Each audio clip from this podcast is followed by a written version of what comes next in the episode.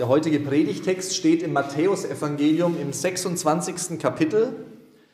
Und nicht wundern, wir sind zwar mitten in der Passionszeit, aber es geht schon um die Szene, wo Jesus im Garten Gethsemane betet. Dann kam Jesus mit seinen Jüngern zu einem Garten, der Gethsemane hieß. Dort sagte er zu seinen Jüngern, bleibt hier sitzen, ich gehe dort hinüber und bete. Er nahm Petrus und die beiden Söhne des Zebedäus mit. Plötzlich wurde er sehr traurig und Angst überfiel ihn. Da sagte er zu ihnen, ich bin verzweifelt und voller Todesangst. Wartet hier und wacht mit mir. Jesus selbst ging noch ein paar Schritte weiter. Dort warf er sich zu Boden und betete, Mein Vater, wenn es möglich ist, dann erspare es mir, diesen Becher auszutrinken. Aber nicht das, was ich will, soll geschehen, sondern das, was du willst.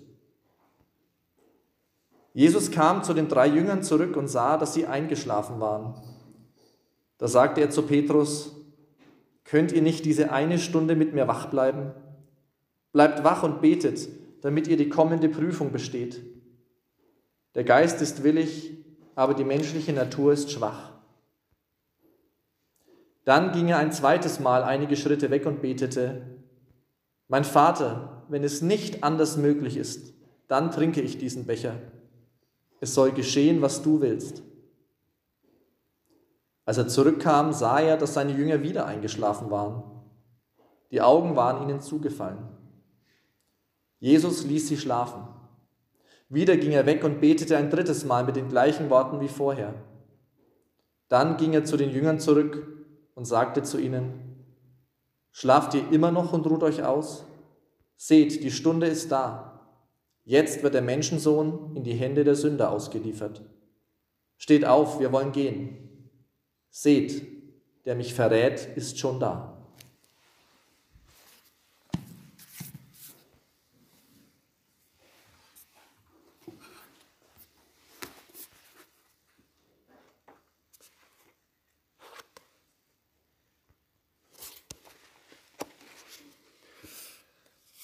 Es war einmal ein kleines Mädchen, das hatte ihren Vater nie anders erlebt als frohgemut. Soweit sie sich erinnern konnte, schien er immer ein Lächeln für sie zu haben. Er hatte gelächelt, als sie geboren wurde, seine lang ersehnte Tochter. Er hatte gelächelt, als er sie in seinen Armen gehalten und ihr geholfen hatte, essen und trinken zu lernen. Er hatte gelacht, als er mit ihr gespielt hatte, hatte sie mit Spielen und Spielzeug ermutigt, als sie laufen lernte und heiter mit ihr geplaudert, wenn er sie zur Schule gebracht hatte. Wenn sie sich wehgetan hatte, halfen sein Lächeln und sein sanfter Kuss, dass sie sich entspannte und über die Sache hinwegkam. Wenn sie in Schwierigkeiten steckte, war der Schatten, der über sein Gesicht huschte, wie eine kleine Wolke, die ohne großen Erfolg die Sonne verbergen wollte. Das Lächeln kam schnell wieder zum Vorschein.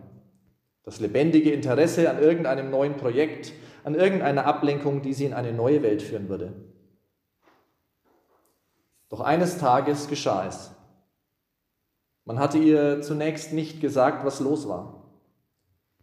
Er kam von einem Besuch nach Hause und ging mit einem Gesichtsausdruck, den sie nie zuvor gesehen hatte, direkt in sein Zimmer.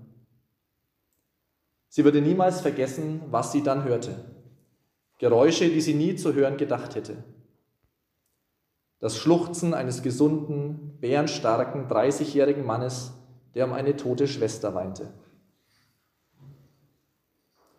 Natürlich gehörte diese Erfahrung notwendig zum Erwachsenwerden dazu. In den meisten Familien schlägt die Trauer früher zu. Im Rückblick war sie für die Jahre dankbar, in denen sie sich nur an Lächeln und Lachen erinnern konnte. Aber der Schock seiner plötzlichen Verletzlichkeit, mehr noch als die Tatsache des Todes ihrer Tante und alles, was damit zusammenhing, machte den tiefsten Eindruck auf sie.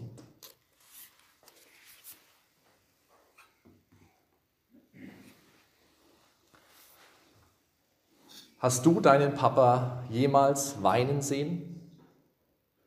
Oder sogar schluchzen? Ich würde mal wagen zu behaupten, wahrscheinlich haben das die wenigsten von uns. Aber wenn, dann hat es bestimmt großen Eindruck auf uns gemacht, so wie bei dem Mädchen, um das es gerade ging. Und dann war es ein einschneidendes Erlebnis. Für die Jünger muss es ähnlich einschneidend gewesen sein, als sie mit Jesus im Garten Gethsemane waren und erlebt haben, wie es ihm dort ging. Sonst war er es immer, der die Kohlen aus dem Feuer geholt hat. Er hatte immer noch in jeder Situation irgendwie eine kluge Antwort für seine Gegner parat, die ihn in die Enge treiben wollten. Oder eine wunderbare Geschichte vom Reich Gottes, er hat immer noch irgendwie ein Wunder aus dem Ärmel geschüttelt und die Situation gerettet, die verfahren war. Er hatte ihnen Mut zugesprochen und sie getröstet. Doch jetzt war er selber untröstlich.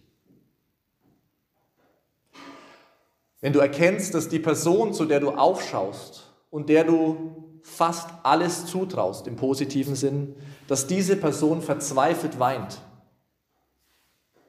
dann kriegst du es mit der Angst zu tun.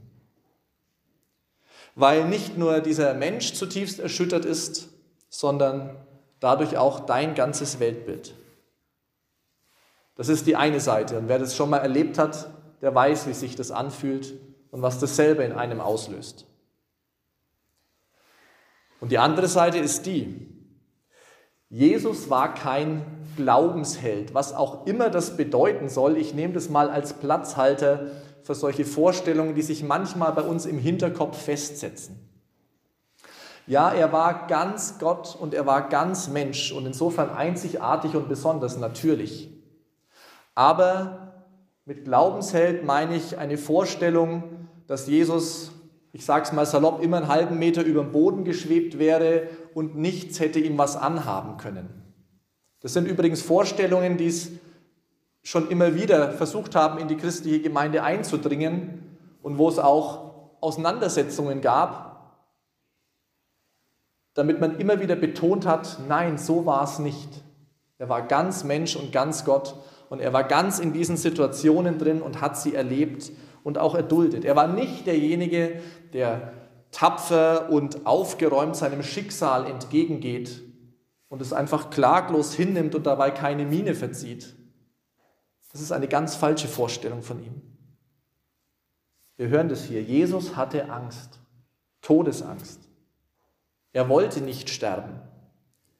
Und immer wieder hat er Gott angefleht, dass, er doch einen, dass es doch einen anderen Weg geben müsse. Und wir haben gehört, dass er seine Jünger bei sich braucht als Unterstützung, die ja dann nicht so besonders unterstützend waren, muss man auch dazu sagen, weil sie eingeschlafen sind. Jesus wollte nicht sterben und er hat Gott flehentlich gebeten, lass diesen Kelch an mir vorübergehen. Eine, ein Wort, ein Gebet, das es bis in unseren Alltag, in unsere Redewendungen hineingeschafft hat. Lass diesen Kelch an mir vorübergehen. Aber Gottes Antwort war nein. Ich lasse diesen Kelch nicht an dir vorübergehen. Das wird in der Bibel und in den Evangelien hier nicht so eindeutig erzählt, dass irgendwie eine Stimme vom Himmel käme, die das laut sagt, das nicht. Aber wenn wir uns anschauen, wie Jesus betet, dann zeigt sich darin diese Antwort, die Gott gibt. Beim ersten Mal bittet Jesus, dass dieser Kelch an mir vorübergehe, das ist sein Hauptaugenmerk. Ich will das nicht, bitte lass es anders gehen. Und dann erst kommt er hinein, dass er sagt, aber nicht was ich will soll geschehen, sondern das, was du willst. Und dann beim zweiten und dritten Mal, da lautet das Gebet anders. So als hätte Jesus sich ein Stück weit schon hineingefügt, noch nicht ganz, aber ein Stück mehr als vorher. Denn da betet er, mein Vater, wenn es nicht möglich ist, dann trinke ich diesen Becher. Es soll geschehen, was du willst. Noch einmal, Jesus wusste, was ihm bevorstand und er war zu Tode betrübt und hatte Angst. Er wollte nicht sterben. Und er hat Zeit gebraucht, sich in den Willen Gottes zu fügen. Eine kurze Frage an dieser Stelle. Hat Gott Jesus geliebt? Wie würden wir das beantworten? Würde irgendjemand Nein sagen? Ich glaube, es ist leichter so rum zu fragen. Wahrscheinlich nicht. Ich glaube, es ist für uns völlig klar, dass Gott Jesus geliebt hat. Und trotzdem erspart er ihm das nicht, sondern er mutet ihm diesen Weg und diese Situation zu. Ich habe die Frage deshalb gestellt, weil wir Menschen, glaube ich, durch unsere Erfahrungen oft ein verzerrtes Bild kriegen können von dem Leben, von uns selber und auch von Gott. Wie ich es vorhin schon angedeutet habe, dann meinen wir vielleicht, das hätte Jesus alles gar nichts ausgemacht. Der Weg war klar, er wusste, er muss ihn gehen und dann hat er das gemacht, ohne dass ihm das irgendwie Schmerzen oder Probleme bereitet hätte. Nein, das stimmt nicht. Das habe ich, glaube ich, jetzt schon ausführlich dargelegt. Aber es kann in diesem Denken auch das andere passieren. Nämlich, wenn wir selber in einer Krise stecken und am Boden zerstört sind, dann merken wir, wie schwer das auszuhalten ist. Wir ringen mit der Situation, wir haben vielleicht selber Angst, wir trauern. Und es kann sich der Gedanke einschleichen, ja, wenn ich sowas erleben muss, dann hat mich Gott wohl nicht lieb oder nicht mehr lieb. Und ich will das ganz klar sagen, liebe Schwestern und Brüder, auch das ist falsch. Von vorne bis hinten falsch. Gott liebt uns. Und daran gibt es nichts zu rütteln.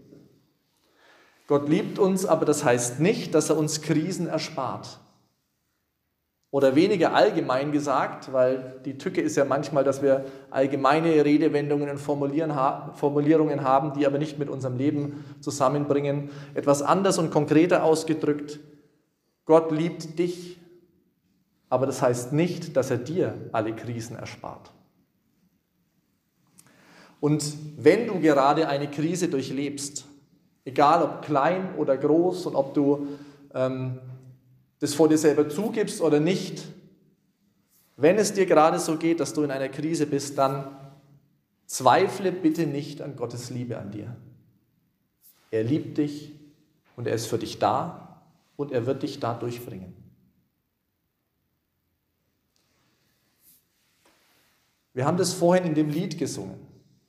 So wie Jesus dieses Nein von Gott erlebt. Nein, du musst diesen Weg trotzdem gehen. Und wie er ihn gleichzeitig liebt. So wurde, war das in dem Lied wunderbar formuliert. Das Ja erscheint im Nein. Gott sagt Nein zu den Wünschen von Jesus, aber er sagt Ja zu ihm. Und tatsächlich geht die Geschichte gut aus. Es passiert viel mehr, als wir Menschen uns vorstellen könnten. Es war ein notwendiger Weg und es war ein wunderbares Ergebnis. Und trotzdem war dieser Weg unheimlich schwer für Jesus.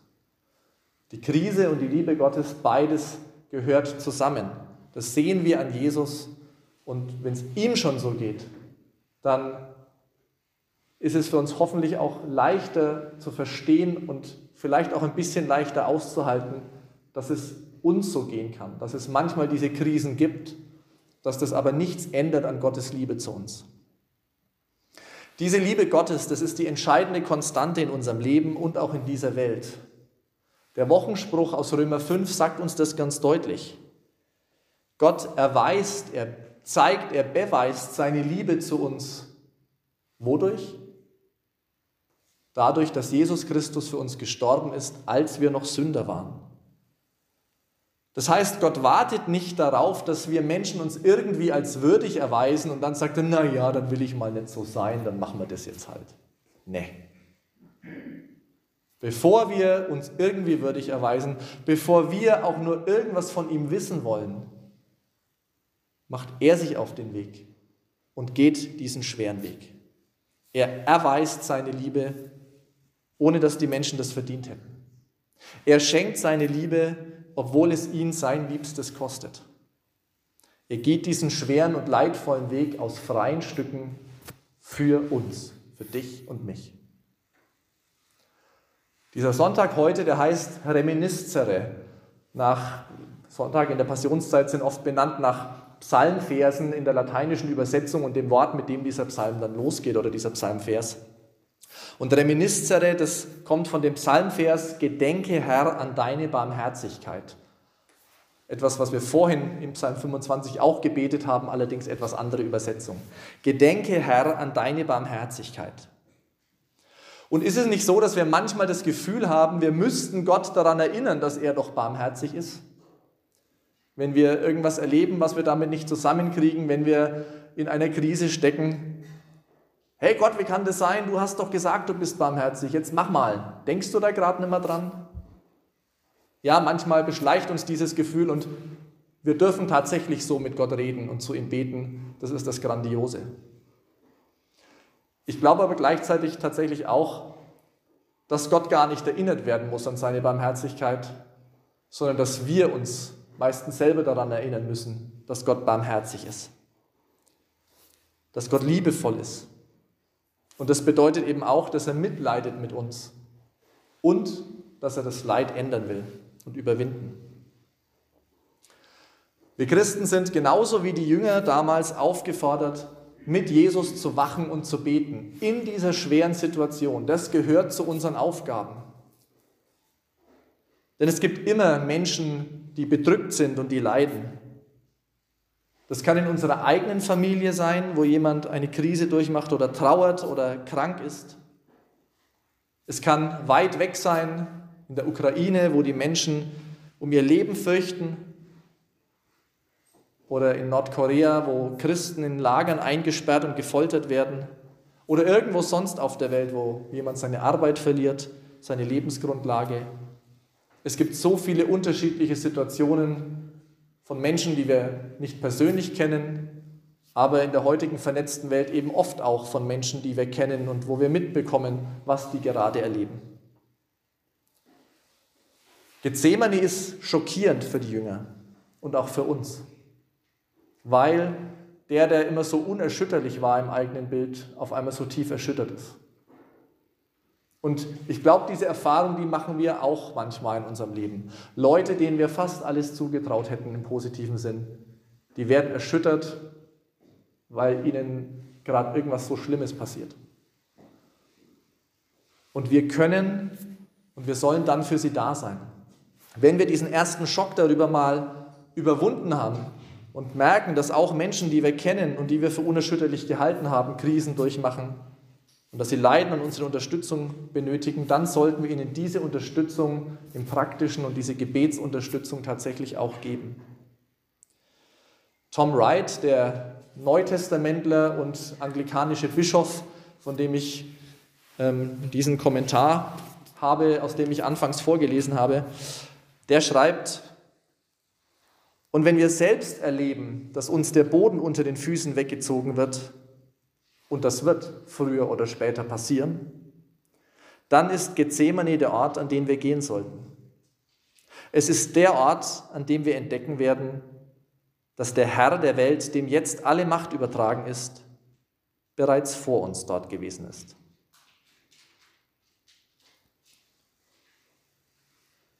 Krisen und die Liebe Gottes gehören zusammen.